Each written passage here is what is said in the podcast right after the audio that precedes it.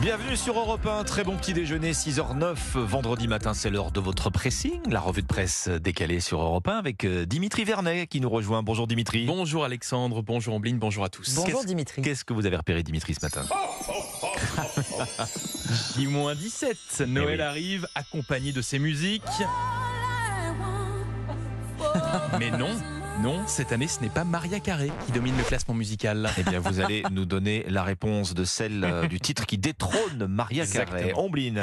Je vous propose de feuilleter le libé des animaux.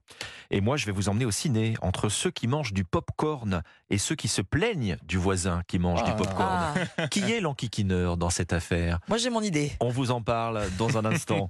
Dimitri, allez, on commence avec vous, puisque vous nous avez euh, mis l'eau, enfin, vous, vous nous avez Oui. euh, mis un petit peu de Bon, suspense là. je, je suis désolé d'avance, Oui. oui, pardon. Allez-y. Oui, Noël approche, Noël approche. Noël qui, vous le savez depuis des années, est accompagné de Maria Carré. Et oui, et son tube All I Want for Christmas is You. Hein, Vous le savez, c'est cette musique sortie en 1994, cartonne tous les ans au mois de décembre. Elle est en tête des classements musicaux vraiment chaque année. Oui, Maria est depuis des années la reine de Noël. Mais j'apprends ce matin dans le journal Ouest France que Maria vient Non. de se faire Non. détrôner. Ben non, elle n'est plus en tête des classements. Non, Blin, à Non. 17 jours de Noël, Non. All I Want. Vous êtes- Votre ton est je, très grave. Je suis surpris et le ton est grave, oui. non, mais je sais pas, j'ai l'impression que ça, avait- que ça vous faisait plaisir en fait. Je, je me trompe peut-être. hein. Peut-être pour changer, mais on a- on- ça fait jamais plaisir quand Maria n'est pas première. Et oui, Attendez. non, elle, elle n'est pas première. 2023 semble peut-être marquer la fin de son règne avec euh, bah, l'avènement d'un autre classique, Rocking Around the Christmas Tree de Brenda Lee.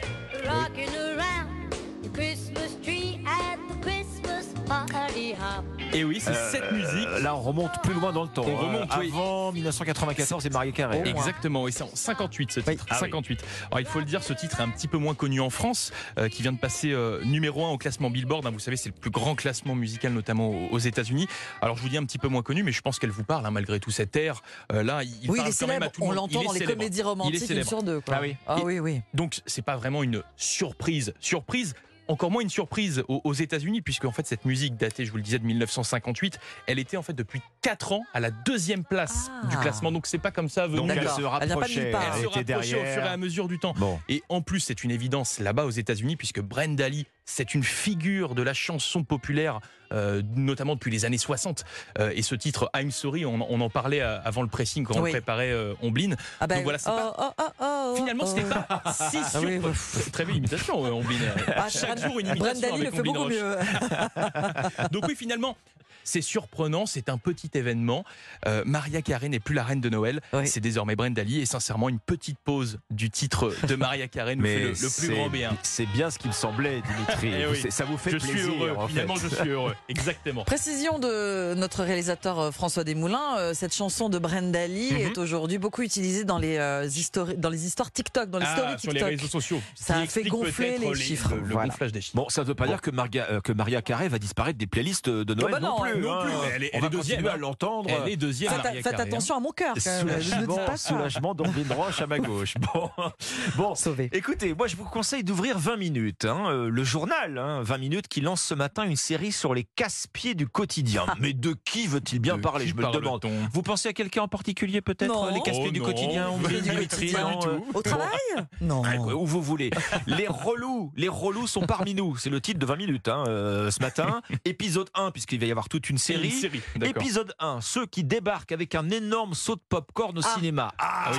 alors là, C'est vous en faites relous. hein. Vous en faites partie, peut-être, je sais pas. Mais tellement. Est-ce que c'est vous le saut de popcorn ah, si le, le plus, plus il est gros, le saut de popcorn, plus je suis heureuse. Bon, Moi j'évite. C'est vrai que j'évite euh, le, le popcorn au cinéma. Bon, oui. alors en tout cas, 20 minutes décrit ces spectateurs euh, en kikineur qui se gavent bruyamment de popcorn. Le plan était parfait pourtant. Vous avez trouvé la babysitter.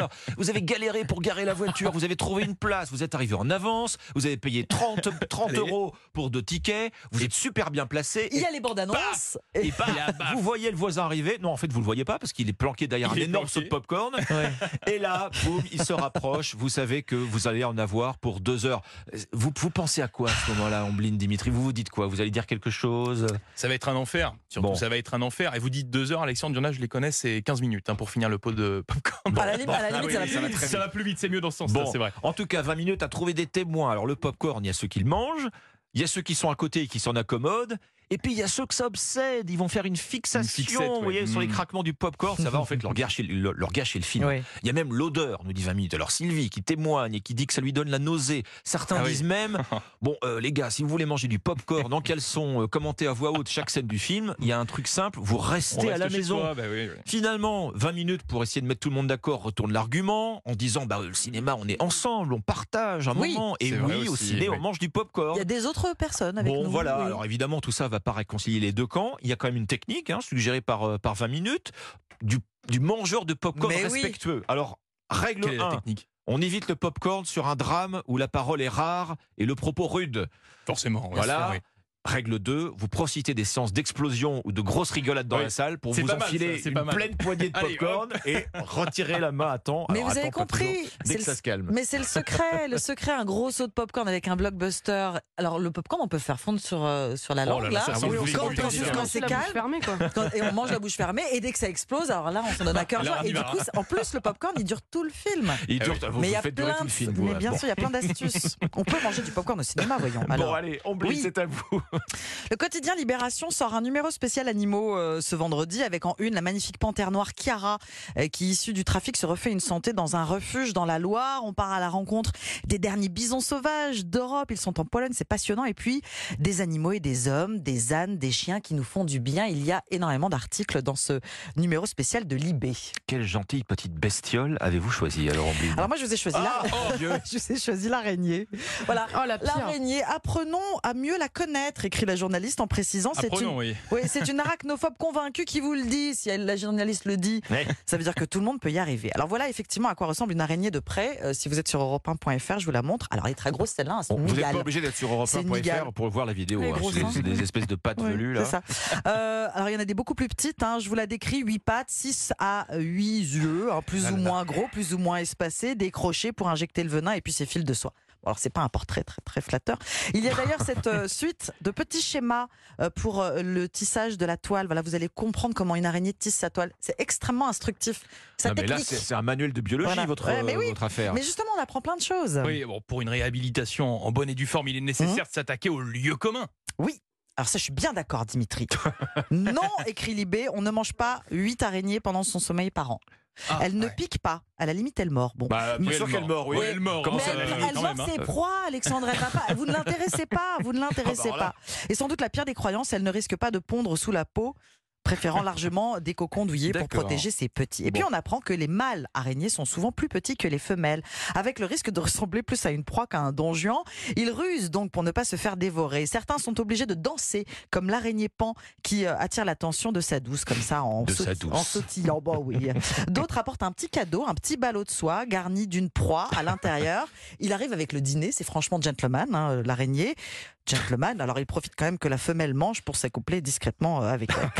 Une double page sur les araignées dans le Libé des animaux, c'est extrêmement instructif. Ah. Numéro spécial de Libération Visiblement, en aujourd'hui. tout cas, on dirait que ça vous a Je inspiré. me suis hein. régalée. Bon, il y a toute la ménagerie hein, ce matin dans Libération. C'est Oui. pas seulement les araignées. Non, non, non, non. Hein il y a les fous de bassin aussi en Bretagne, euh, la panthère Chiara, les bisons, comme je vous le disais, puis des chiens. euh, c'est très, très euh, vaste. Voilà, entre ça et le popcorn euh, dans, dans 20 minutes, vous avez de la lecture, chers auditeurs, euh, pour le week-end. Le pressing, c'était votre revue de presse décalée, comme chaque matin sur Europe 1. Merci Ombline, merci Dimitri Bon Vernet. À lundi. Et bon week-end, bon réveil